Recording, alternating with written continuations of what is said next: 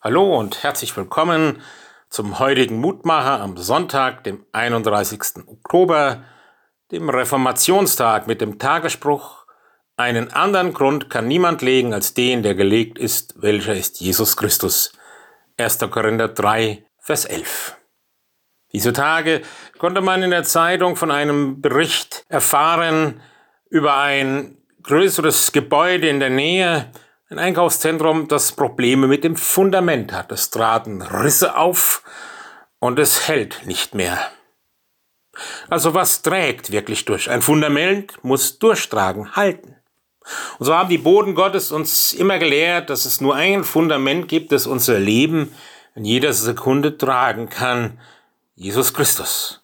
Und die Reformatoren haben dies wiederholt und bekräftigt. Allein die Schrift, allein durch Glauben allein aus Gnade, Christus allein. Davon sollten wir auch in unserer Zeit nicht ablassen, dass wir das immer williger hören, besser lernen, freudiger daraus leben. Wenn wir das nicht tun, dann ist die Reformation eine bloße Angelegenheit der Vergangenheit, Geschichte. Genau damit hätten wir aber ihr Anliegen verfehlt. Nicht umsonst heißt es in der ersten der 95 Thesen die Martin Luther im Jahre 1517 in Wittenberg an die Schlosskirche nagelte. Da unser Herr und Meister Jesus spricht, tut Buße, hat er gewollt, dass das ganze Leben der Gläubigen eine Buße sein soll. Also nicht etwas Anstrengendes, wie das Wort Buße heute für uns klingt, sondern ja ein ständiges Suchen und Umkehren hin zu Gott, der Quelle und dem Fundament unseres Lebens.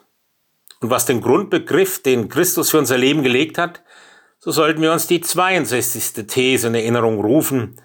Der wahre Schatz der Kirche ist das hochheilige Evangelium von der Herrlichkeit und Gnade Gottes.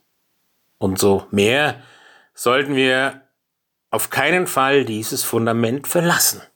Und darum ist die Frage so wichtig, die der Heidelberger Katechismus als erste Frage, als Grundfrage formuliert hat, die wir immer wieder beantworten müssen. Was ist dein einziger Trost im Leben und im Sterben?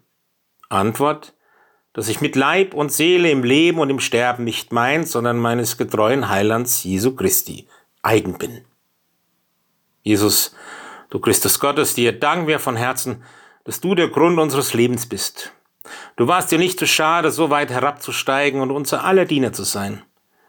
Lass uns nicht undankbar das einzige Fundament verlassen, das im Leben und im Sterben trägt. Amen. Es grüßt Ihr Roland Friedrich Pfarrer.